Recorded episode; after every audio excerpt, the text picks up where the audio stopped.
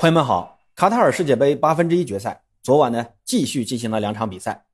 率先开赛的法国队三比一大胜波兰队，姆巴佩在比赛中梅开二度，目前以五球领跑射手榜。姆巴佩照这样下去啊，极有可能会拿下本届杯赛的金靴奖。而随后开赛的英格兰对阵塞内加尔的比赛中，目前领跑助攻榜的哈里凯恩终于开胡了，打入一球。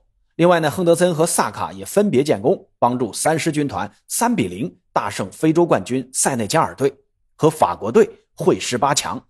双方将在十二月十一号的凌晨三点展开四强的争夺战。那今天呢，就和朋友们聊一聊昨晚的这两场焦点之战。最后呢，再简单前瞻一下今晚的两场比赛。先来看看法国对阵波兰这场比赛啊，这场比赛法国队的胜利啊，首当其冲的肯定是要夸奖一下。进球功臣姆巴佩，他在左路的一个表现配得上超级巨星的称号。波兰的右后卫卡什啊，其实他的速度啊并不弱啊，但是在姆巴佩面前还是稍逊一筹。法国队的第一个进球就是姆巴佩助攻的，随后吉鲁打进的，吉鲁打的也是非常的突然，那刚接到姆巴佩的传球就直接射门，没有给后卫和守门员任何的反应时间，而且打的也是一个反方向啊。什金斯尼以为吉鲁要打近角，脚步呢是往右侧慢慢移的，结果呢，吉鲁是老而弥坚，往右一拨，然后打的是球门左侧，真的是啊，不得不夸一下吉鲁作为一名老将的经验之丰富啊！而且呢，吉鲁下半场还曾经打进过一粒非常精彩的倒钩进球，但是呢，当时呃裁判是先吹哨了，让这个非常漂亮的进球啊无效，不然真的很有可能这粒进球是本届杯赛的最佳进球。啊这场比赛，吉鲁的发挥是非常出色的。但作为中锋有这么好的表现，固然有他自己的状态好的原因，那也有队友的配合的原因。姆巴佩的那粒助攻就非常的巧妙，当时呢既吸引了后卫的防守注意力，也是一下子就穿透了整条防线，让吉鲁呢能几乎是单刀面对门将。第二个进球呢是登贝莱在右侧的内切，几乎把整条波兰防线都吸引到了右侧区域。让姆巴佩在左侧形成一个巨大的真空地带，然后呢，登贝莱再斜塞给空位的姆巴佩，姆巴佩甚至还瞄了两秒钟才打门啊！最后呢，也是一个弧线球进了。这个球啊，让我想起了前天阿根廷打澳大利亚的那场比赛啊，在比赛尾声，梅西也在同样的位置给了老塔罗一个这样的机会，结果呢，老塔罗直接一脚给打偏了。所以你说姆巴佩为啥能被人称为？梅罗之后的第一人不是没有道理的，这份冷静啊，真的是非常可怕。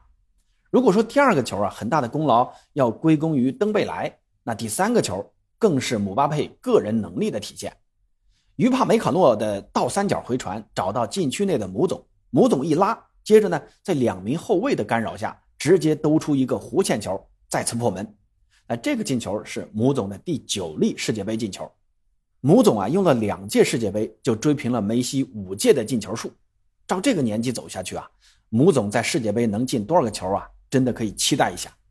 其实姆巴佩固然值得表扬啊，但也不能忽视其他球员的贡献。刚才说了，吉鲁呢作为中锋，很好的完成了吸引防守、牵制的作用，机会给到他的时候也能把握住。而登贝莱在右侧的发挥，其实跟姆巴佩在左侧是不相上下的。频繁的利用速度突破，在传中或者内切都是做得非常的好。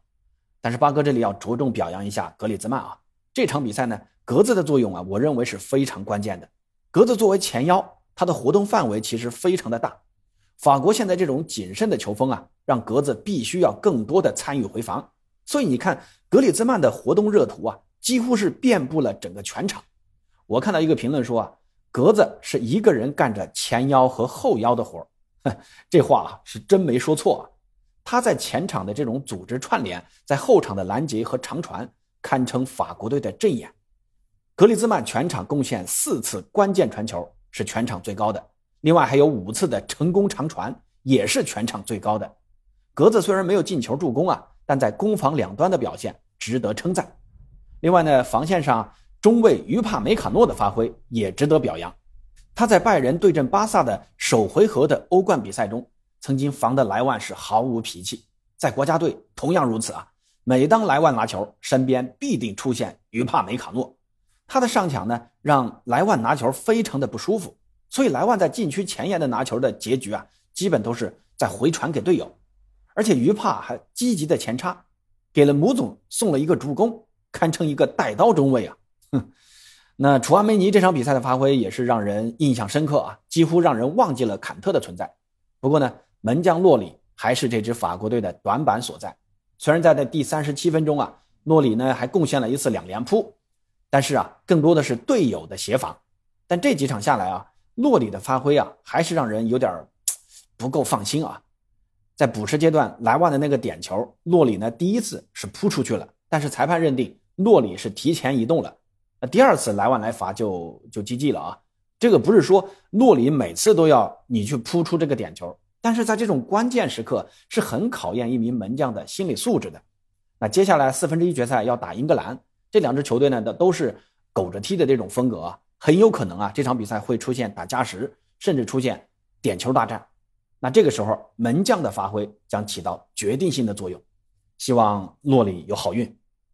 那接下来咱们看看英格兰对阵塞内加尔这场比赛啊，这场比赛的比分是三比零。但说句俗套的话啊，塞内加尔本场比赛。可以高昂着头颅离开赛场。你看比赛前半段，塞内加尔的攻势啊非常凶猛。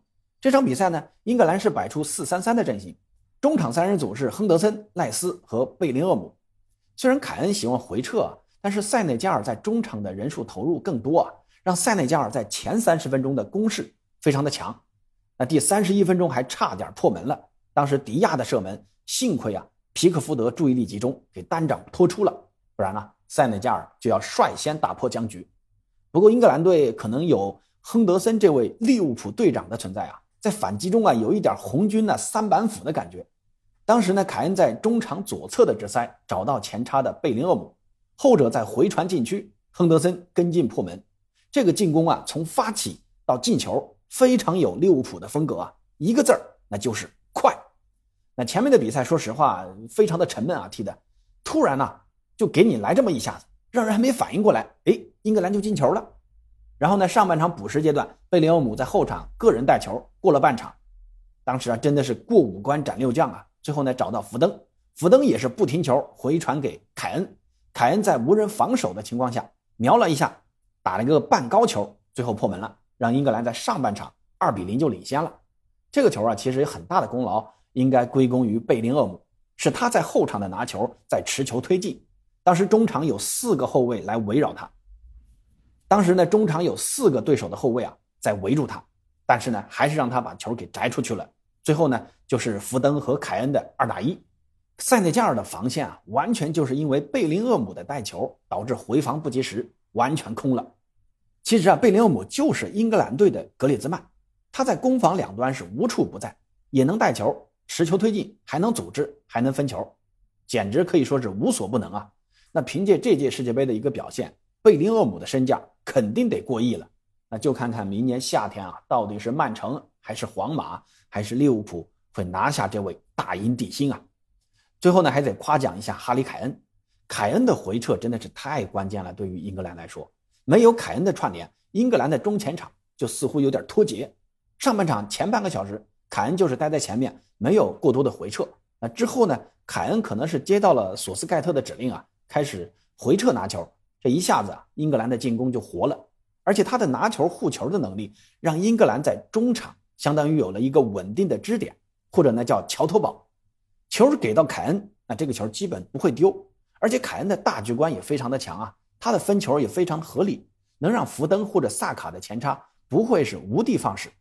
其实这两场比赛已经看出啊，一个好的中锋真的能让球队提升一个档次的。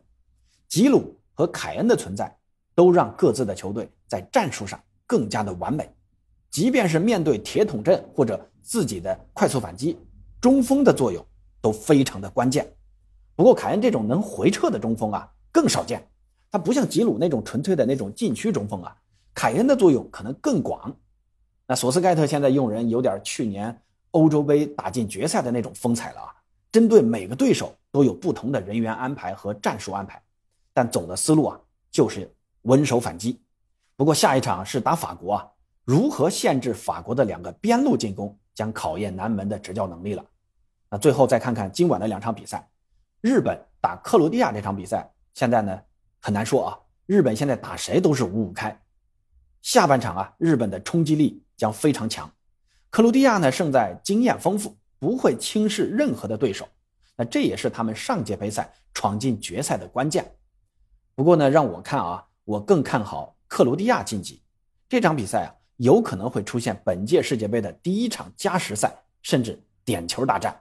那第二场是巴西打韩国啊，这场比赛我就要奶一把，韩国必输，没有原因啊。巴西到了淘汰赛，那才是真正的巴西。